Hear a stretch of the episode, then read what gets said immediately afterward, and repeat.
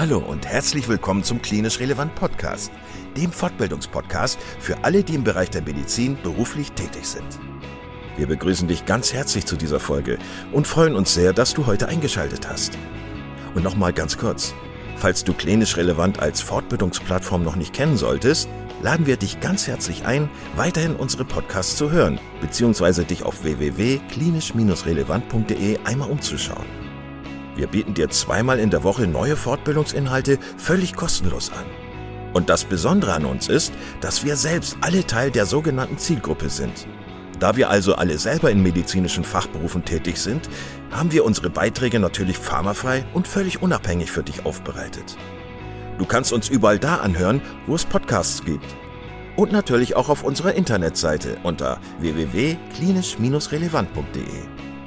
Hier findest du nicht nur tiefergehende Informationen zu unserem Projekt, sondern auch den Zugang zu unserer Online-Fortbildungsakademie, auf der du weitergehende Audio- und Videofortbildungen buchen kannst. Und bevor wir in den heutigen Beitrag einsteigen, noch der allgemeine Hinweis, dass das Ganze ausdrücklich nicht nur an Ärzte gerichtet ist, sondern an alle, die im Bereich Physiotherapie, Pflegeberufe, Ergotherapie und Logopädie zu tun haben. So, und nun wünschen wir dir ganz viel Spaß und viele Erkenntnisse beim Zuhören.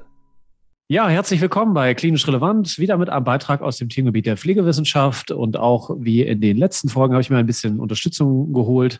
Heute wollen wir uns ein bisschen mit einem Thema auseinandersetzen, was uns natürlich äh, pflegetechnisch sehr direkt betrifft, und zwar das Thema Empathie, was natürlich für andere Berufsgruppen ebenso relevant ist. Und wir wollen uns dabei auch ein Projekt anschauen, mit dem Anspruch, das Ganze wissenschaftlich einmal aufzuarbeiten und die Bedeutung für die Pflege sozusagen weiterzudenken und zu übertragen. Ich habe mir zwei Interviewteilnehmer heute mitgebracht, die sich auch selber nochmal vorstellen. Ihr kennt mich ja. Deswegen spare ich mir sozusagen nochmal Namen und Vorstellungen und ja, würde einfach mal übergeben an Andreas. Vielleicht magst du noch kurz erzählen, wer du bist. Ja, grüß dich, Markus. Also schön wieder bei dir zu sein. Andreas Cox, bin Pflegewissenschaftler am Universitätsklinikum Bonn und stehe einem Netzwerk von Pflegewissenschaftlern in Universitätskliniken als Sprecher vor. Perfekt. Caroline.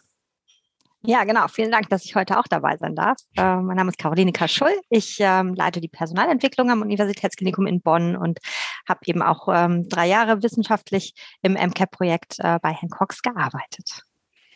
Hervorragend. Schön, dass ihr bei uns seid. Und ja, ich würde dann einfach mal loslegen mit dem ersten Thema oder der ersten Frage vielleicht ein bisschen näher zu schauen, was Empathie eigentlich ist. Das ist ja ein Begriff, der häufig im Berufsalltag fällt, der in verschiedenen Kontexten genutzt wird. Ich glaube sogar, es ist auch breiter Konsens, dass man das so ein bisschen der Pflege auch zuschreibt im Beruf. Man sagt, ja, das muss jetzt die empathische Berufsgruppe sein. Ich selbst denke immer, eigentlich müssen alle Berufsgruppen empathisch sein, wenn es um Menschen geht. Äh, aber da können wir ja gleich nochmal drauf schauen. Könnt ihr mir erstmal erklären, wie ihr Empathie genau abgrenzt und eingrenzt? Generell gebe ich dir recht, Empathie scheint ja erstmal was schon, schon Gutes für die Gesundheitsfachberufe zu sein, weil es nämlich die Idee ist, dass es uns dazu befähigt, in emotionale Situationen von anderen Menschen, ja, ich sag mal, diese irgendwie zu erkennen, am besten auch zu verstehen und dann auch irgendwie so ein bisschen mitzufühlen. Wobei, darüber können wir uns ja nachher nochmal auch detailliert unterhalten, weil für mich ist immer das Wichtige, also mitfühlen heißt nicht unbedingt gleich mitleiden. Also in der Psychologie habe ich gelernt von den Kollegen, die mit uns da mitgearbeitet haben, bezeichnet man das so als die selbst andere Differenzierung. Also dass man sich immer bewusst macht, die Gefühle, die ich da jetzt habe, die ich erkannt habe, das sind nicht meine. Also der Ursprung dieser Gefühle und Emotionen liegt in der anderen Person. Und ich glaube, das ist für Gesundheitsberufe schon mal so eine ganz wichtige Botschaft, weil es uns nämlich in der Lage hält, dann auch professionell aktiv zu werden. Ne? Also ich meine, ich arbeite im Krankenhaus, wenn ich mir das so angucke, da sind eine Milliarde Situationen am Tag, wo man empathisch interagieren kann. Und stell dir vor, wir würden bei jeder Situation in tiefe Traurigkeit, die man durchaus da ja erfahren kann, versinken oder wären verzweifelt oder so. Wer soll dann aktiv arbeiten können? Also das wäre schon mal so ein ganz wichtiger Punkt, diese selbst andere Differenzierung. Mhm. Und eigentlich hast du alle, äh, alle Aspekte, die wir auch für uns definitorisch festgehalten haben, für Empathie damit schon äh, mhm. ins Spiel gebracht. Ne? Wir haben immer gesagt, na, es gibt eine kognitive Komponente, ne? also irgendwie muss ich äh, darüber nachdenken und verstehen, was da passiert. Es gibt eine emotionale Komponente, also ich muss mich emotional einlassen auf das, was passiert, gleichzeitig eine gesunde Abgrenzung finden, meine Emotionen betrachten, die Emotionen des anderen betrachten und dann muss ich das Ganze auch noch übersetzen in empathische Interaktion. Mhm. Und ähm, eigentlich all diese Komponenten spielen eine wichtige Rolle, wenn ich darüber nachdenke, was ist denn Empathie überhaupt? Also alles einzeln betrachtet wird nicht funktionieren. Hm. Was schätzt ihr denn, wie sieht denn äh, ein klinischer Alltag ohne Empathie aus? Habt ihr da euch mal Gedanken gemacht? Das ist lustig. Ich habe ich hab mehrere Artikel so angefangen, wo ich mir so vorgestellt habe, wie das so aussehen Das ist unvorstellbar. Ich glaube, das geht nicht. Ich weiß nicht, Caro, was du meinst, aber also ich kann mir das nicht vorstellen, weil ich glaube, die Empathie, das ist, glaube ich, ganz wichtig. Also ich habe für mich gelernt, man muss Empathie mal von seinem hohen Ross runterholen. Das hat jetzt nichts zu tun so mit Hashtag Herzwärme und wir haben uns alle lieb und so weiter, sondern das ist der Schlüssel, um die Situation des anderen zu verstehen. Und um dann arbeitsfähig zu werden, wir brauchen das ja. Wir müssen uns ganz schnell in die Situation einer anderen Person hineinzuversetzen, um uns daran anzupassen und dann in einen Arbeitsmodus zu kommen. Und ich kann mir gar nicht vorstellen, wie das wäre, wenn das nicht, also ich glaube, das geht nicht. Ich weiß nicht, Caro, willst du? wäre ein lustiger Gedanke. Äh, das wäre ein lustiger Gedanke und tatsächlich ähm, müsste man sich dafür jemanden vorstellen, der selber komplett gefühls- und bedürfnislos durch die Gegend läuft, ne? ja, damit absolut. das tatsächlich funktionieren könnte. Also sich von dem so frei zu machen, dass man ohne Empathie im Krankenhaus sein und arbeiten kann. Dafür müsste man selber wirklich, also vieles von dem, was uns Menschen ausmacht, äh, müsste man abgelegt haben. Und ich glaube, das schafft man wirklich gar nicht. Das geht auch nicht. Wobei, du hattest ja schon, Markus, in der Anmoderation gesagt, ich habe manchmal so das Gefühl, das scheint sowieso ins Tätigkeitsprofil von Pflegefachpersonen mhm. rein definiert. Äh, lustigerweise ist Empathie auch etwas, wir haben das auch mal so in den Ausbildungsgängen und Curricula uns angeguckt, es wird fast nicht thematisiert, fast nicht vermittelt. Also als ob mhm. Pflegende mit der Muttermilch das aufgesogen hätten. Die kommen auf die Welt, sind voller Empathie, können das auch.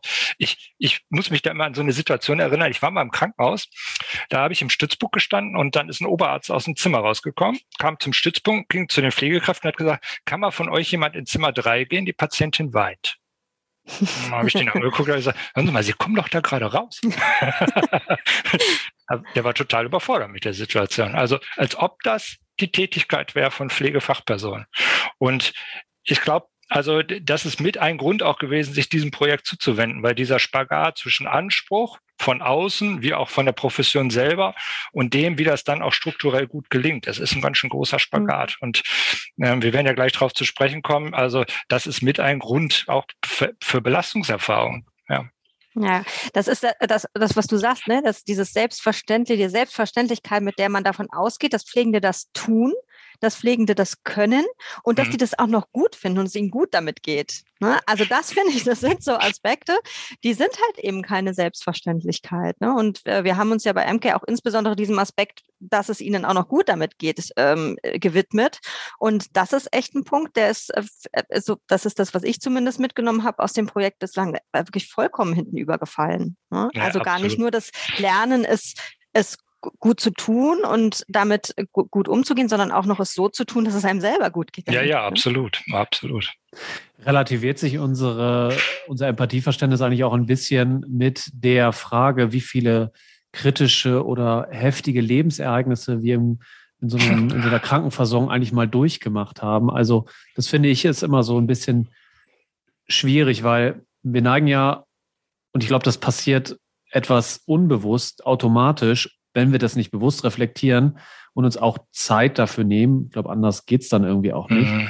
ähm, dazu zu sagen, ja, dem Patienten geht es ja im Verhältnis zu denen, die ich alle schon in 10, 20 Jahren gesehen habe, ja noch gut. Also warum beschwert der sich eigentlich? Was uns ja wieder auch zu der Frage bringt, wie sich das zwischen Berufsanfänger und erfahrener Person, Pflegefachkraft eigentlich entwickelt. Wie steht ihr dazu? Hm. Da, da sprichst du ja wirklich schon eine ganze Menge an, an Punkten an, die, die eigentlich alle super spannend sind. Ne? Zum einen ist es der Aspekt, naja, je mehr ich selber erlebe, ne, je erfahrener ich vielleicht werde, desto anders bewerte ich vielleicht auch die Situation, die ich erlebe und reagiere dann eben auch anders ne, in, äh, im Laufe meines beruflichen Lebens, je mehr Erfahrungen ich gemacht habe. Und das ist ein ganz, ganz wichtiger Punkt, den wir, ähm, den wir üben, ne, wo wir sagen, hey, auch wenn du das schon lange machst, hast, ne, gibt es immer noch Momente, die, die anstrengend sein dürfen und die schwierig sein dürfen und die auch dich mitnehmen hm. dürfen. Das musst du nicht ausblenden und ähm, trotzdem tut es gut, wenn du sie gut reflektierst. Ich finde es sehr schön, dass du schon in der, in der Frage eigentlich den Begriff der Reflexion mit eingebracht hast, weil das eigentlich genau das ist, was wirklich eine große, große Rolle spielt. Ne? Es geht nicht um viel Empathie oder wenig. Es ist nicht derjenige gut, der ganz besonders viel Empathie macht. Das kann auch der sein, der als allererstes ausgebrannt ist, ne? Sondern mhm. es geht darum, Empathie wirklich gut einzubringen, wie sie sich gut anfühlt für sich und den anderen und gleichzeitig aber so, dass ich wirklich damit auch lange gut bleiben kann im Beruf und das gut, ähm, gut zurande bringen kann. Das ist so der eine Aspekt, eine einer Person, die sich im beruflichen Leben weiterentwickelt. Und dann hast du ja gesagt, na ja, und dann habe ich ja den Vergleich zu mhm. verschiedenen Situationen, wo ich meinen Bewertungsmaßstab ganz automatisch anlege auf das, was da passiert. Und das ist auch was, was wir extrem in den Blick genommen haben. Ne? Dass wir gesagt haben, hey, die Bedürfnisse und die Gefühle des anderen, das sind die des anderen. Und da ist dessen Bewertungsmaßstab das, was wichtig ist. Ne? Und da kann schon mal ein gebrochener C im ersten Moment genauso schlimm sein wie andere Diagnosen. Also das, das ist wirklich, äh, ähm, das ist was, was ganz, ganz wichtig ist und was super, super schwer fällt, wenn man über Jahre im Beruf ist und so viel sieht und so viele eigene Bewertungen hat, die man schon erlebt hat. Ja, absolut. Also absolut, Caro, da gebe ich dir total recht. Ich halte mhm. das für eine der größten Herausforderungen, die wir haben, dass ja. man im täglichen Alltag wird man ja irgendwie so, ich sag mal so ein bisschen betriebsblind oder so. Vieles wird Normalität was überhaupt nicht normal ist. Also wir, wir diskutieren das immer wie so eine entrückte Normalität. Das, äh, man lebt ja im Krankenhaus in einer total surrealen Welt, wenn man mal ehrlich ist. Das kann man mit normalen Menschen ja gar nicht besprechen. Und wenn dann jemand kommt, der zum Beispiel zum ersten Mal eine Fraxiparin-Spritze bekommen muss, wo unser Einzelner so, oh, okay, eine Million und eins, ja, und für den kann das aber bedeuten, es zieht den Fußboden unter den Füßen weg. Und dafür sensibel zu bleiben und dazu zu erkennen, das Bedürfnis aber von dem Gegenüber ist gerade, dass hier jemand mal verständnisvoll ist für mich, dass ich hier Angst habe. Das nicht negieren. Ja. Und das halte ich für eine extrem große Herausforderung. Ist auch interessanterweise, also umso mehr ich mich damit beschäftige, wird mir auch mal deutlich, ist auch eine Kulturfrage. Ne? Also es ist auch so eine Frage, was will, was, was für eine Kultur herrscht in so einem Team oder sowas? Wie geht man damit um? Ne? Also es ist ein ganz spannender Aspekt. Ja ja, diese, diese Menschlichkeit, wo, wo man dann immer sagt, ja, das ist ja auch irgendwie klar. Ich finde, das ist, wird häufig so bewusst eingefordert, dass man denkt, ja, das läuft schon irgendwie so unterbewusst immer mit im, im, im Versorgungsprozess. Aber ich glaube, das ist, wenn man mal wirklich auf die Fakten guckt, sogar sehr selten manchmal der Fall, dass bewusst darüber gesprochen wird, wie hat mich eine Situation mitgenommen als Kollege oder Kollegin, äh, wie hat es den Patienten mitgenommen, gibt es auch einen Raum für gemeinsame Gespräche, dass der Patient mir auch mal Feedback gibt. Ja, wie hast du dich denn eigentlich gefühlt, als ich dir jetzt zum Beispiel, du hast das Beispiel genommen, äh, die Spritze gegeben habe. Und äh, ich dachte auch an, an etwas anderes noch. Gleichzeitig ist ja manchmal auch so ein, so ein schwieriger Grad, wo ich auch manchmal sagen kann, ich übertrage auch einen Teil meiner Erfahrung in die empathische Situation, indem ich sage, pass auf, das ist nicht so schlimm. Ne? Du hast jetzt Angst davor, aber wir haben gute Erfahrungen mit der, mit dieser Therapie oder mit dieser Intervention. Und du kannst mir vertrauen. Ich bin da. Ich habe das schon häufig gemacht. Und dann merkt man auch, okay, da passiert irgendwas in der Situation. Und ähm, da muss man dann auch sagen, ja, brauche ich halt die Erfahrung, um empathisch vielleicht dann auch wieder sein zu können. Ja, absolut. Also wo ich dir total recht gebe, ist, ist das Arbeiten in der Pflege oder im Gesundheitswesen ist extrem anspruchsvoll. Also ich glaube, vieles von dem, was da gefordert wird, wird sich erst mit der Zeit so langsam entwickeln. Und dazu zählt für mich die Interaktionsarbeit. Wenn ich denke, am Anfang meiner Ausbildung, ich hatte echt Schiss, ins Zimmer reinzugehen teilweise. Was sagt man denn jemandem, der da todkrank ist? Weiß nicht, morgen geht die Sonne auf, morgen wird auch alles wieder gut. Es funktioniert ja alles nicht. Und da das richtige Gespräch zu lernen, also das ist eine spannende Frage, auch so der, ja, der Entwicklung. Wie kann man sowas fördern? Und ich glaube, dafür brauchst du einfach Zeit, viele Momente der Erfahrung, gelungene und weniger gelungene und so weiter. Und das, klar, das kannst du mir einfließen lassen. Mhm. Was, was finde ich auch ganz wichtig ist, ist, dass ähm, man das nicht nur einfließen lassen kann. Das macht man ja ganz automatisch. Ja, ja. Und das muss auch so sein und das ist auch gut so. Aber es gibt so einen entscheidenden Moment in der, äh, in der, äh, im empathischen Prozess, so nennen wir das immer, ne? Ähm, wo man entweder unreflektiert seine eigene Wahrnehmung da reinschmeißt ne? und quasi über das drüber fährt, was mhm. der Patient eigentlich Song. gar nicht bräuchte. Oder andersrum, wenn man eben die selbst andere Differenzierung, von der der Andreas vorhin gesprochen hat, nicht so gut hinkriegt, unreflektiert das annimmt, was vom anderen angeschwemmt kommt. Und das ist genau das, was für uns so zentral ist. Ne? Lasst es nicht so unreflektiert über euch kommen, ne? sondern guckt wirklich, hey, was passiert in dem Moment oder manchmal auch einfach rückblickend, was ist in dem Moment passiert.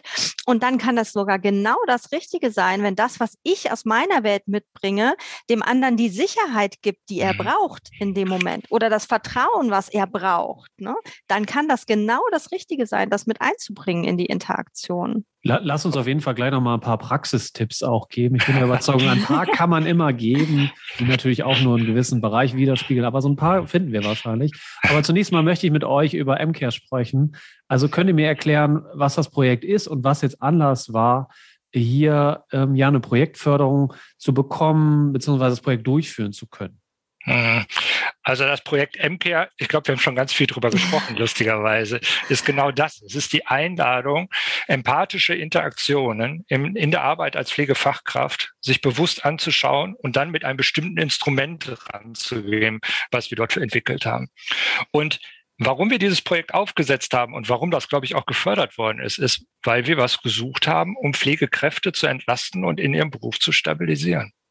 Und äh, das war so damals das, was wir mit in den Projektantrag ans BMBF geschrieben haben. Und äh, ich glaube, wenn wir das nicht geschrieben hätten, wären wir nicht gefördert worden. Also ich glaube, das ist schon mal für mich so eine ganz wichtige Botschaft, die ich auch an die Pflegeprofession daraus senden will. Auf politischer Ebene ist das Problem, also man, man weiß um das Problem. Man ringt vielleicht noch um die richtigen Antworten oder sowas. Aber dass man solche Projekte dann auch fördert und in den Blick nimmt, also weiß nicht, ich habe schon tausende von Anträgen mitgestellt.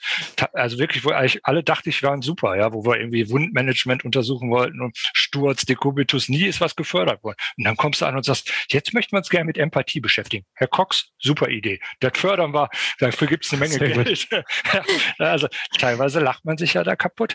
Und das ist, glaube ich, das größte, die größte Herausforderung, vor der wir stehen. Wir müssen Arbeitsbedingungen so gestalten, dass sie für die Patienten und für die Angehörigen gut sind, aber eben für die Beschäftigten auch.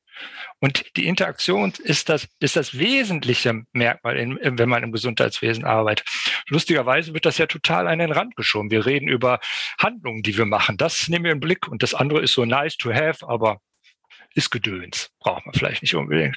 Mhm. Und das ist genau falsch. Wir müssen das auch in den Blick nehmen. Und das müssen wir gut gestalten. Und das war die Idee, eben mit MCare sich das so anzuschauen, dass wir dort Pflegenden eine Entlastung in der Interaktionsarbeit liefern können. Und ganz wichtig war für uns im Fokus steht hier die Selbstsorge für Pflegekräfte. Also unsere Idee war es nicht zu gucken, wie können wir für Patienten noch mehr empathisches Gefühl erzeugen. Das war nicht die Idee, sondern wie können wir es so machen, dass Pflegekräfte sich da besser fühlen. Und ähm, vielleicht noch letztes, und dann kannst du gerne ergänzen, Caro, mir ist mal ganz wichtig, das ist nur ein kleiner, klitzekleiner Baustein aller Belastungen und Notwendigkeiten der Pflegeentwicklung, wie wir sie denn hier in Deutschland haben. Also das wird nicht die Welt retten. Aber es ist ein wichtiger Schritt. Also ein Schritt ist es von vielen anderen Dingen, die zu tun sind. Personalausstattung, bessere Entlohnung und so weiter und so weiter. Ja, ich, ich ergänze gerne noch eine weitere Perspektive und zwar mhm. ähm, die, wie wir wirklich dann in der Praxis ähm, oder auf die wir in der Praxis gestoßen sind, als wir das Projekt dann umgesetzt haben. Mhm. Weil auch da war es ja gar nicht so, dass sofort alle gesagt haben, super Mann, endlich kommt er mit dem Thema Empathie um die Ecke. Ne? Sondern äh, das war wirklich ja auch durchaus so, dass wir wirklich ähm, Klinken geputzt haben, um Menschen zu motivieren, äh, in dem Projekt mitzumachen ähm, und, äh, und zu uns zu kommen bekommen, die, das Training, was wir entwickelt haben, mitzumachen, die Coachings mitzumachen, die dazugehört haben. Und ähm, ja, haben wir Klinken geputzt, ne? Und haben immer ja. wirklich, also im Prinzip mussten wir dann immer in, in den Gesprächen, mussten wir immer sagen, ja, Empathie spielt zwar eine Rolle, aber es geht eigentlich ja um, um eben die Selbstsorge und es geht eigentlich darum, dass wir uns um euch kümmern. Und das haben viele anfangs überhaupt nicht zusammengebracht. Und da war das kein Thema, was, was jetzt direkt der Kassenschlager war, ne? sondern da mussten wir wirklich gucken, dass wir auch ähm, unter dem pflegenden Patienten selbst ein Verständnis dafür, dafür ja erstmal erzeugen, dass das einfach, das gute Interaktion und empathische Interaktion auch was mit mir zu tun hat und mit meinem Wohlbefinden auf der Arbeit und dass das für mich gut ist. Das war, fand ich, ähm, ja, war, war für mich gar nicht so gar nicht so erwartet eigentlich. Ja, das haben wir dann ist, gemacht. Wenn man ja ehrlich ist, mhm. kann man es noch verdichten. Man kann sagen, also die Pflegenden, die wir da angesprochen haben, haben das teilweise als Affront empfunden. Mhm. Weil sie nämlich gesagt haben, jetzt sollen wir auch noch Empathie machen wisst ihr eigentlich, was hier Sache ist? Also wir sind froh, wenn wir die Schicht überleben. Also ich, die, die Reaktionen waren heftig. Mhm. Ja, ja, Klinken putzen, das ja. stimmt. Aber umso schöner war das ja, war es hinterher. Ne? Ja. Also wenn wir wirklich gesehen haben, okay, wir haben ja eben nicht das Mehr an Empathie geübt. Ne? Wir haben mhm. nicht die Zeit damit verbracht zu sagen, oh, und ne, ihr seid nur gut, wenn ihr, wenn ihr, wenn ihr einfach nur auf den Patienten eingeht und wenn ihr da eine Situation nach der anderen gut abgerockt kriegt, sondern wir haben ganz viel Zeit mit Selbstreflexion verbracht und ganz viel Zeit damit verbracht, wirklich zu gucken, was sind für mich die belastenden Momente und wie kann ich die besser aufarbeiten, wie kann ich beim nächsten Mal anders reingehen, anders aufgestellt sein. Und ähm, das fand ich dann wiederum toll, ne? wenn man dann hinterher wirklich auch die Rückmeldung kriegt, hey, für mich ist das wirklich, ich gehe jetzt anders gestärkt in, in Situationen hinein, die mir täglich mehrfach begegnen ne? ja, und die sonst täglich mehrfach doof gelaufen sind und jetzt vielleicht nicht mehr so. Ne? Hm. Wann ist denn der Punkt erreicht, wo ich an einem Ort bin, wo ich das vielleicht irgendwie beherrsche, nenne ich das jetzt mal. Ich nehme dieses, diese Begrifflichkeit. Ich weiß nicht, ob das passt, aber du hast ja gesagt, äh, ne, dass man, dass man das reflektiert und so. Das ist ja auch ein Prozess und da will ich ja auch irgendwie vielleicht ein Gefühl haben eines Tages. Okay, ich habe das jetzt gelernt, ich wende das und ich weiß, wie ich es anwenden muss und weiß aber auch an dem Punkt, kann ich das einigermaßen? Gibt es so einen Punkt, wo ihr sagt, eine Pflegefachkraft ähm, sollte versuchen, sich die und die Fragen zu stellen, um vielleicht an diesen Ort zu gelangen oder so. Hm. Ah, das ist aber eine interessante Frage. Hm, also für mich würde dieser Ort ja in erster Linie so aussehen, dass sich beide in der Interaktion wohlfühlen. Ne? Und ähm, das, das merkt man. Ne? So, das heißt, wenn ich aus, ähm, wenn ich aus, aus Gesprächen, aus äh, Kontakten mit Patienten oder auch mit Kollegen, also wir haben ganz oft auch mhm, kollegiale Situationen besprochen. Mhm. Ne? Also ähm, wenn ich aus den Situationen rausgehe und habe dabei ein gutes Gefühl, dann hat es geklappt. Ne? Und was für mich immer ganz wichtig ist, ist, es gibt auf dem Weg bis zu diesem Ort viele Zwischenhals und die sind alle gut. Ne? Und ähm, also für mich ist das was, ich, ich bin ja von Haus aus Psychologin, uns wird das auch zugeschrieben, ne? Also wir sind auch total empathisch und können das immer alles total verstehen und so. Und ich merke, dass das halt leider auch bei mir nicht in jeder Situation klappt. Aber ein riesen, riesen Fortschritt ist es, wenn man in der Lage ist, die Reflexion dann selber für sich durchzuspielen und hinzukriegen und dann reinzuwerden mit den Situationen, die man erlebt hat. Und ich finde, das ist fast noch der wichtigere Schritt als der, dass es immer super klappen muss. Es klappt nicht immer super. Ne? Mhm. Aber dieser Schritt für sich eine Systematik zu haben und für sich eine Idee zu haben, wie man sich Dinge, die nicht gut gelaufen sind, erklären kann und wie man die besser für sich annehmen kann, das finde ich wäre für mich, also für mich wäre das so der Ort, wo ich erstmal zumindest den ersten Zwischenhalt machen wollen würde finde das Bild super mit diesen Zwischenhaltestellen, Caro, weil da will ich dir mhm. total recht geben. Also ich glaube, so ein Ort, den kann man gar nicht beschreiben, wo das dann mal absolut umgesetzt ist. Wie soll der auch aussehen? Aber diese Zwischenschritte, die waren schon für uns totaler Erfolg. Also überhaupt mal zu sehen, das ist eine Situation, da lohnt es sich mal kurz innezuhalten und einen Schritt zurückgehen und das mal zu reflektieren und einmal kurz zu gucken, vielleicht kriege ich es noch gar nicht aufgelöst, aber allein diese Metaebene da mal einzunehmen, hat schon für total viel Entlastung gesorgt. Ähm, wir haben das ähm, in, in unseren Trainings immer so als diesen Türöffner-Moment beschrieben. Also wenn man plötzlich gemerkt hat, was sind so die Bedürfnisse, die das Gegenüber hat, und jetzt kommt was ganz Wichtiges, was sind meine Bedürfnisse? Und dann gibt es aber ganz viele Situationen im Krankenhaus, wo man diese Bedürfnisse gegenseitig gar nicht weg befriedigen kann. Also zum Beispiel, du hast ganz stark mit Ängsten zu tun, hast das Bedürfnis, ich weiß nicht, dass wir uns jetzt ganz viel dem zuwenden, Zeit und ganze Familie rückt an und so weiter, aber das geht vielleicht gerade gar nicht in dieser Situation. Und was uns alle erzählt haben, ist, allein das Wissen um diese Bedürfnisse und das Ansprechen dieser Bedürfnisse tut extrem gut ist total entlassen. Und zwar für beide Seiten. Das ist total interessant. Und äh, insofern würde ich diesen Punkt ganz dick unterstreichen von dir, Caro. Es braucht ganz viele Zwischenhaltestellen und alle sind gut und wichtig. Genau. Darf ich noch was ergänzen? Ja, bitte, selbstverständlich. genau. Weil ähm, was ich finde, was so ein richtiger Aha-Moment ist bei vielen Teilnehmern. Ne? Ich habe jetzt just letzte Woche und vorletzte Woche nochmal mhm. Training mhm. gegeben und das ist so spannend, weil dann wird das nochmal aufgefrischt auch. Ne? Und was so ein, so ein richtiger Aha-Moment bei vielen Teilnehmern ist, ist das, was jemand tut, kann aufgrund von unterschiedlichen Bedürfnissen passieren. Ne? Also ja. wenn ich, wenn ich, ähm, wenn ich weine, kann das sein, weil, ich, weil mein Bedürfnis nach Sicherheit nicht erfüllt ist oder weil mein Bedürfnis nach, nach äh, Zuwendung nicht erfüllt ist oder weil mit, mein Bedürfnis nach Gemeinschaft nicht erfüllt ist oder oder. Und genau andersrum habe ich auch die Möglichkeit, meinem Bedürfnis nach Sicherheit über ganz viele verschiedene Verhaltensweisen Ausdruck zu verleihen. Und die Verhaltensweisen sind eigentlich das, über das ich mich aufreg beim anderen. Mhm. Na, weil die sehe ich und das regt mich auf. Dann denke ich, warum weint er, warum schreit er, warum macht er mich so blöd an? Ne? So und letztlich, wenn man diesen Schritt kann im Kopf. Und der finde ich ist super heilsam dann eben, ne? in so einem, wenn man so auf der Suche ist nach einem Ort, wo man sich wohlfühlt mit Interaktion. Ähm, wenn ich, wenn ich den Schritt machen kann und sagen kann, okay, das, was der da gerade tut, das macht er nicht, um mich zu ärgern, sondern das macht er, weil, weil der irgendwo ein Bedürfnis hat, was angeknackst ist, was nicht erfüllt ist und wo, wo, wo er sich jetzt gerade Luft machen muss. Ne? Das ist nicht auf mich ausgerichtet, sondern das kommt erstmal aus ihm heraus. Ne? Und, und gleichzeitig kann ich dann darüber sprechen und kann sagen, hey, das Verhalten finde ich doof dass du Sicherheit brauchst oder dass du jetzt hier gerade irgendwie ähm, äh, eigentlich gern Gemeinsamkeit äh, oder Gemeinschaft hättest mit mir oder was auch immer. Ne? Das ist alles nachvollziehbar. Aber so wie du dich verhältst, das finde ich nicht in Ordnung. Und ja. diese Trennung, die tut unglaublich gut, weil ich muss mich da nicht mehr so dran aufreiben. Ne? Ich, kann, ich kann bestimmte Dinge akzeptieren. Also die Bedürfnisse des anderen, die kann ich akzeptieren. Was der dann draus macht, das kann ich doof finden. Und darüber kann ich dann auch diskutieren.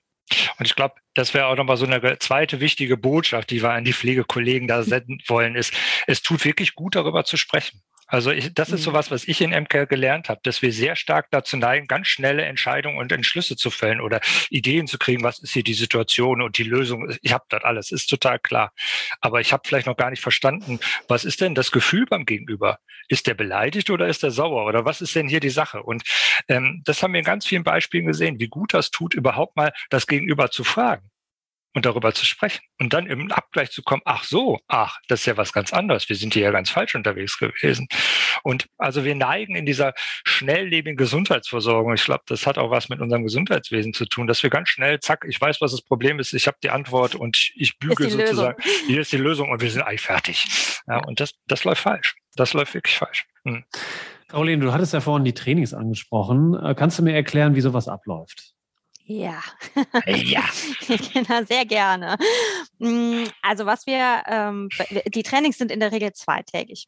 Und äh, wenn es sich, die, wenn sich die Möglichkeit ergibt, dann machen wir danach auch nochmal Coaching-Einheiten. Mindestens eine, manchmal auch mehrere. Das äh, tut unglaublich gut, weil man dann einfach noch ein bisschen Erfahrung dazwischen gesammelt hat. In den Trainings selber gehen wir eigentlich genau am empathischen Prozess entlang und hinterher an der empathischen Interaktion. Das heißt, wir gucken Schritt für Schritt, was passiert eigentlich bei euch, was passiert beim anderen und wie übersetzen wir das Ganze dann in Handlung und in eine gute Interaktion. Und das wiederum machen wir echt einen ganzen Tag lang, mindestens sogar fast anderthalb ja. Tage, fast ausschließlich mit Reflexion. Also die Teilnehmer holen sich Situationen, die sie wirklich erlebt haben. Ne? Also wo man, ich, ich sage immer, sucht euch eine Situation, die möglicherweise schon lange her ist und die euch heute noch spontan einfällt. Das sind immer die, wo unglaublich viel Emotion im Spiel war. Ne? Und ja, an ja. denen kann man gut arbeiten. Und wir haben nicht selten Teilnehmer, die dann hinterher sagen, boah, jetzt habe ich die Situation fünf Jahre mit mir rumgetragen und jetzt kapiere ich jetzt, was da los war, ja. Und ähm, das tut einfach unglaublich gut. Das machen wir tatsächlich den ganzen ersten Tag. Also wir gucken uns an, hey, wie ist so eure Wahrnehmung? Wie eng hängt eigentlich Wahrnehmung und Bewertung zusammen? Ne? Also wie schnell bin ich damit, das, was Andreas eben sagte, etwas, was ich sehe, sofort ein Gefühl zuzuschreiben und zu sagen, ja klar, Mann, da ist der total sauer in der Situation oder ah, nee, da ist der super ausgerastet und äh, äh was auch immer. Äh, sofort eine Bewertung zu dem, was ich sehe, zu geben. Und wir, wir üben das zu trennen. Das ist schon mal sehr wohltuend. Ne? Dann habe ich schon mal den ersten Schritt quasi, den ich gehen kann, ganz ohne Emotionen. Und dann kommen die Emotionen dazu. Dann üben wir Bedürfnisse wahrzunehmen. Und zwar natürlich auch beim anderen, aber insbesondere bei sich selbst. Und das machen wir echt auch auf Selbsterfahrungsebene. Das ist total witzig. Wir machen da immer so eine Übung. Da müssen die Teilnehmer ihre Bedürfnisse streichen. Und da werden die also zum Teil richtig bös drüber, ne? obwohl es ja nur auf dem Papier stattfindet. Aber das ist so die Macht, die Bedürfnisse eben haben, wenn man sagt, du darfst ab morgen nicht mehr bei deiner Arbeit Team wichtig finden. Oder du darfst morgen Zusammenarbeit nicht mehr mhm. wichtig finden. Oder ab morgen darfst du Effektivität nicht mehr wichtig finden. Das ist echt, das macht sogar auf Papier was. Ne? Da kommt ganz viel eigene Emotion ins Spiel. Und am zweiten Tag üben wir dann eben hauptsächlich diese Erkenntnisse, ne? also Wahrnehmung, Bedürfnisse, ähm, äh, statt, äh, Wahrnehmung, Gefühle, Bedürfnisse und dann nachher die Umsetzung in Handlung, in Strategie erst sauber voneinander zu trennen und dann getrennt wieder gut in die Interaktion einzubringen. Hm. Passt das für und, dich? Doch, doch, absolut. Also so machen wir das. Und wir haben, also wir üben sehr viel an realen Fallsituationen, die die Kollegen mitbringen und machen dann aber auch kleine Übungen da dran. Also es ist eigentlich lustig, weil ich habe immer gedacht, so Übungen, das will keiner machen, aber das kommt total gut. Also im Sinne der Selbsterfahrung, die man da sammelt. Und äh, zwei Übungen sind mir da wirklich total wichtig. Also einmal gibt es eine, wo die eine Fallsituation schildern als aus Sicht der Pflegekraft und dann laden wir sie ein, mit verschiedenfarbigen Karten andere Positionen einzunehmen. Also sie erzählen, was habe ich gesehen, was habe ich gefühlt von einer bestimmten Situation, alles super, das geht immer gut. Und dann sagen wir, jetzt gehst du mal von der blauen Karte auf die rote Karte, geh mal 20 Zentimeter nach links, jetzt bist du der Patient. So, und jetzt erzähl bitte dieselbe Situation. Was habe ich gesehen? Was habe ich gefühlt? Und plötzlich merkt man, dass wir haben Kolleginnen und Kollegen dazwischen gehabt, die haben sich echt schwer damit getan. Ja, aber ich bin doch nicht der Patient. Ich weiß doch nicht, was hat er denn gefühlt und was war die Sache. Das, also nee, das verstehe ich jetzt nicht. Es war total schwierig, sich in die äh, Situation des anderen hineinzuversetzen. Also das fand ich schon mal so eine äh, sehr, sehr interessante Übung und ähm, sich damit dann auseinandersetzen und diese Gefühle, äh, äh, Bedürfnisübung, wo wir Bedürfnisse wegstreichen, die ist immer der Knaller. mega. Ja, weil da ist immer so die Idee, schreibt mal, wenn der, der morgige Dienst ein toller sein soll, so dass ihr euch da wohlfühlt. Alles ist super. Schreibt mal eure fünf wichtigsten Bedürfnisse auf, die da erfüllt sein müssen. Dann sind die da 20 Minuten oder 10 Minuten beschäftigt, kritzeln, machen sich ganz viele Gedanken. Und dann kommt halt irgendeiner an und macht den Spielverderber und sagt, so, ich bin jetzt der Pflegedirektor mit fünf Bedürfnissen. Das könnt ihr vergessen. Also zwei. Zwei dürfte ja. Und dann merkt man schon, boah, da tun sie sich total schwer und dann geht Gemurmel los, wird sich gestritten und so, das geht nicht. Und dann, nächste, noch mal ein bisschen schärfer drehen. Nee, höchstens eins. Mhm. und das ist eine totale Eskalation. Und was man daran lernt, ist, äh, ähm, Bedürfnisse, die haben eine ganz starke Dynamik, die streben immer nach Erfüllung. Und was ich für mich auch total rausgezogen habe aus der Projektbeschäftigung damit ist, sie können nicht negiert werden. Mhm. Also ich kann dir das nicht absprechen, dieses Bedürfnis. Das funktioniert nicht. Im Gegenteil, also sobald ich sie abspreche, rebelliert das und strebt immer wieder nach Erfüllung. Es kommt immer wieder raus. Also im Gegenteil, es wird immer schlimmer dadurch. Hm. Ja, das ist ein komplexes Thema. Das äh, betrifft uns ja auch in familiären Strukturen, in Freundesstrukturen, ja, ja, ja. Bedürfnisse zu artikulieren, zu sagen, mir geht es nicht gut und ich habe die Theorie, das liegt da und daran. Und dann ist häufig das Problem nur noch halb so groß. Ne? Und das ist echt das Interessante dabei. Aber diesen Schritt erstmal zu gehen, ist, glaube ich, für alle. Und das betrifft auch die Leute, die hier schlau darüber quatschen wollen, hier in diesem Podcast äh, tatsächlich, denen geht das auch nicht anders. Ach, natürlich. Das ist immer wieder ein, ich weiß nicht genau, das ist, ist da ist man nie perfekt drin. Und das nee. hat so viele unterschiedliche Gründe, glaube ich.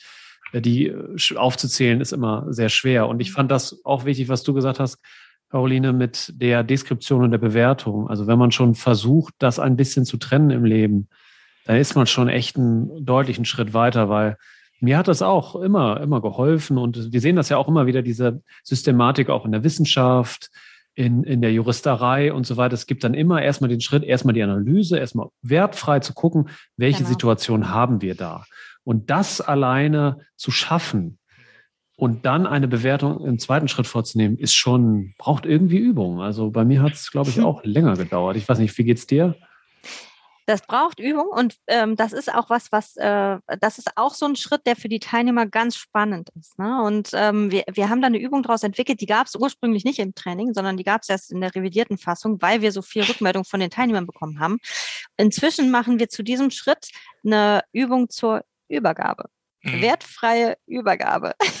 weil Übergaben sind nämlich eigentlich der Ort für Bewertungen. und, und, eigentlich hat die nachfolgende Pflegekraft, die dann äh, die Schicht übernimmt, gar keine Möglichkeit mehr, sich noch ein eigenes Bild zu machen, weil bereits das Feuerwerk der Bewertungen auf sie eingeflossen ist, als sie den Dienst übernommen hat. So und das ist eine, eine Übung, die macht unglaublich viel mhm. Spaß. Ne? Und ähm, und da kommt echt viel, und die, die Teilnehmer können das mega gut wenn man das einmal geöffnet hat, diesen Prozess, ne, und einmal gesagt hat, achtet mal darauf, versucht es mal. Das fällt zwar schwer, aber wenn Sie sich dann echt darauf konzentrieren, hey, ich mache das jetzt mal nur beschreibend und lasse die Bewertung weg, die können das richtig gut. Und was dann oft kommt, ist, ja, aber manchmal ist es doch auch wichtig, dass ich dem anderen sage, wie meine Bewertung ist.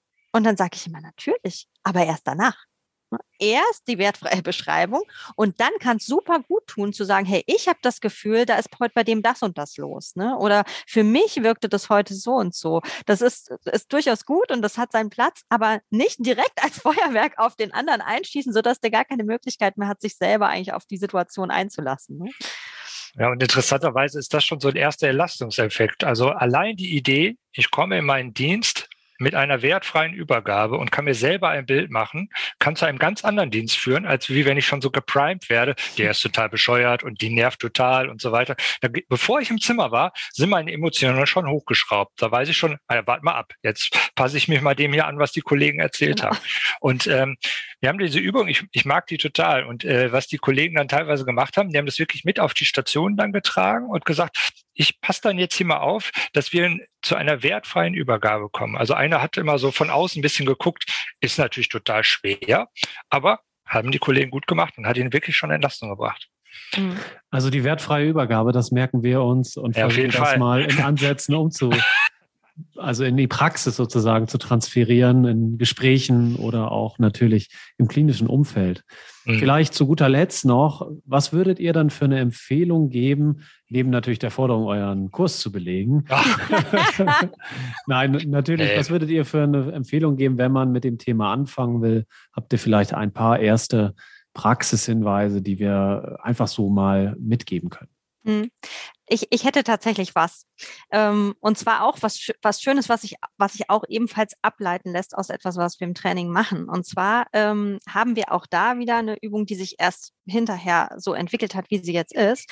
Und ähm, da lassen wir Teilnehmer darüber, die Teilnehmer darüber nachdenken, warum sie denn oder wie sie denn eigentlich ähm, Dinge, die sie tun, normalerweise rechtfertigen. Ne? Also was man so sagt, ich kann das heute nicht machen, weil mhm. ich muss erst noch das und das erledigen. Ne? Oder ich, ähm, äh, das darf ich leider nicht, dem darf ich leider nicht zustimmen, weil wir haben hier ganz strenge Regeln für XY. Ne? Da müssen Sie jetzt auch Verständnis für haben. So, also ganz typische Sätze. Und dann müssen wir das Blatt umdrehen, dann sagen wir, pass mal auf, jetzt guck doch mal gar nicht drauf, warum du das nicht kannst oder nicht darfst. Guck doch mal drauf, warum du das nicht willst.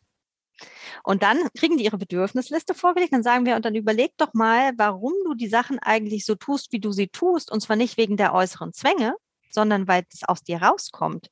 Und man kriegt jede Handlung, die man selber macht, auch durch ein eigenes Bedürfnis übersetzt. Und das ist unglaublich wohltuend und das kann einem auch gerade auch in der, in der pflegerischen Arbeit mit dem Patienten, aber auch zum Beispiel in der interkollegialen Arbeit ein völlig anderes Standing geben, wenn man nicht mehr nur sagt, boah, ich kann, muss so handeln, wie ich handle, weil es einen äußeren Zwang gibt, sondern wenn ich mich mit geschwellter Brust hinstellen kann und sagen kann, pass auf, ich will jetzt erst XY machen, ne? ich will jetzt erstmal noch, ähm, äh, weiß ich nicht, dem Patienten seinen Kaffee bringen, weil mir wichtig ist, dass hier alle fair behandelt werden ne? oder weil es mir wichtig ist, dass jeder seine Zeit bekommt oder, oder, ne? Oder wenn mhm. ich mit meinem, wenn ich mit meiner Führungsrolle denke, ne, wenn ich einem Kollegen sage, pass auf, ich kann dir keinen Urlaub geben, weil äh, ich muss ja, muss mich daran halten, was hier die Vorlagen ist, sondern wenn ich sage, pass auf, ich, ich, ich möchte, ne, ich will, ich will dir jetzt deinen Urlaub hier nicht, äh, nicht genehmigen, weil es mir wichtig ist, dass die Arbeitsfähigkeit unserer Abteilung aufrechterhalten wird, dass wir effektiv arbeiten können, auch in der Urlaubsphase.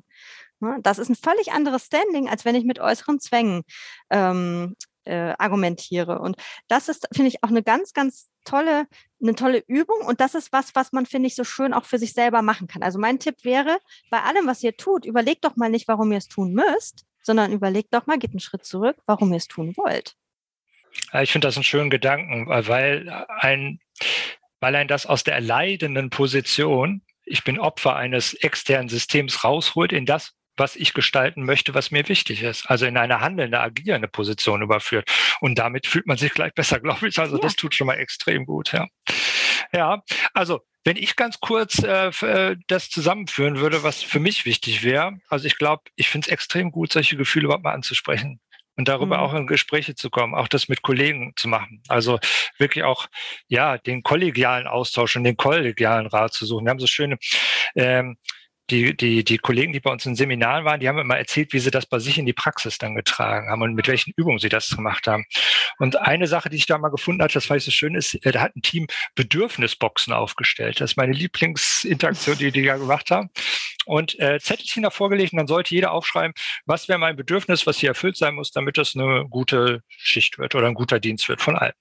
Und dann haben sie das nach einem Monat auf der, Stationsleitungs der Stationsbesprechung ausgewertet und geguckt, was haben wir denn hier für Bedürfnisse im Team? Was, was, was muss besser werden? Und bei denen ist dann rausgekommen, mehr Team, also mehr Teamgefühl. Die mussten mehr Teamorganisation zusammen machen und mal zusammen weggehen und solche Geschichten. Und ich glaube, das ist eine tolle Einladung, auch zu erkennen, auch ich als Pflegekraft, wenn ich hier antrete, extrem gute Sorgearbeit für andere Menschen zu le leisten. Auch ich habe Bedürfnisse. Ich bin nicht egal. Und äh, eigentlich, ähm, es gibt so einen schönen Philosophen, Wilhelm Schmid, den ich so sehr liebe, der hat immer gesagt, also äh, wie kannst du gut für andere sorgen, wenn du nicht für dich selbst sorgst? Das ist dein erstes ethisches Postulat, gut auf dich selber aufzupassen. Und ich glaube, das wäre meine Empfehlung an Pflegende. Also macht Selfcare, tut euch was Gutes. Ja, sehr schön, toll. Ähm, absolut. Also eine schöne Zusammenfassung von euch beiden. Herzlichen Dank für euren Beitrag heute, für spannende Einblicke in euer Projekt und auch die ja vor allen Dingen interessanten Erfahrungen, die ihr auch gesammelt habt mit äh, der Frage, wie kann ich das eigentlich systematisch vermitteln? Also wirklich klasse. Ähm, vielleicht noch ein letztes Wort von euch und dann schließen wir für heute. Was meint ihr? Andreas, mach doch mal ein letztes Wort. Ein letztes Wort anschließen. Erstmal vielen Dank für die Einladung und das wunderbare Gespräch mit dir. Und ähm, ja, also man kann Kollegen und Kollegen nur einladen, sich damit zu beschäftigen, auch sich mit, ja, mit Interaktionsarbeit zu beschäftigen. Das ist für mich der Dreh- und Angelpunkt in der pflegerischen Arbeit. Ich glaube, gute gelingende Interaktionsarbeit ist es tut Patienten gut und was ich in dem Projekt gelernt habe, es tut uns selber auch gut. Und dafür müssen wir uns ganz stark einsetzen, weil die Rahmenbedingungen sind gerade nicht so, dass das auf Top 1 gesetzt ist, sondern wir sind sehr stark im Doing und nicht in der Interaktion, in den Gesprächen mit Menschen. Und ich glaube, das tut uns allen gut. Mit Kollegen, mit Patienten, mit Angehörigen. Ja, jetzt bin ich auch sortiert und mache auch noch ein Schlusswort. Ja, dann mal los. Und jetzt kommt nämlich mein Lieblingszitat äh, einer Teilnehmerin. Ähm, die, die, hat uns ah, gespielt und hat ja. gesagt, pass auf, für mich ist äh, gar nicht, also ein Dienst ist nicht doof, wenn es viel zu tun gibt. Ne? Ich schaffe das. Also ne, das, es gibt äh, 20 Aufgaben mehr, als ich eigentlich in meiner Zeit schaffen würde. Alles gut, das schaffe ich. Aber wenn dadurch die Interaktion schlecht wird, die ich habe, ne? Mhm. wenn dadurch die Kontakte, die ich habe, schlecht wird, das ist das, was ich mit nach Hause nehme. Und ich finde, das ist so ein bisschen das, wovon man sich auch leiten lassen sollte. Wenn man versucht, pflegerisch gut zu sein, ohne dabei gute Interaktion zuzulassen und dem auch Raum zu geben, dann wird das nicht zufrieden machen. Ja, sehr schön. Also herzlichen Dank für die Einordnung nochmal für die Schlussworte von euch. Ähm, ja, ich hoffe, du schaltest das nächste Mal wieder ein zu klinisch relevant, wieder hoffentlich mit einem Beitrag aus der Pflegewissenschaft. Freuen wir uns alle drauf. Dann bleib gesund und bis bald. Ciao. Vielen Dank, dass du heute wieder zugehört hast und unser Gast gewesen bist. Wir hoffen sehr, dass dir dieser Beitrag gefallen hat und du etwas für deinen klinischen Alltag mitnehmen konntest. Wenn dem so sein sollte, dann wie immer gerne der Aufruf, teile doch diesen Podcast mit deinen Kolleginnen und Kollegen, damit auch andere davon profitieren können. Und du darfst uns natürlich auch eine positive Bewertung bei Apple Podcasts hinterlassen. Wenn du mal Lust hast mitzumachen, denn wir verstehen uns ja als eine offene Fortbildungsplattform, dann bist du ganz herzlich eingeladen, dich zu melden unter kontakt.klinisch-relevant.de. Vielleicht gibt es ja ein Thema, das du ganz spannend findest und wo du dich besonders gut auskennst. Und dann würden wir sehr gerne mit dir sprechen. An dieser Stelle der Hinweis noch auf unsere Social Media Kanäle und unser Newsletter auf www.klinisch-relevant.de. Und es gibt wieder neue Kurse auf unserer Fortbildungsplattform. Das Ganze ist natürlich nicht nur für Ärzte, sondern auch für Physiotherapeuten, für Pflegende, Ergotherapeuten und für Logopäden konzipiert.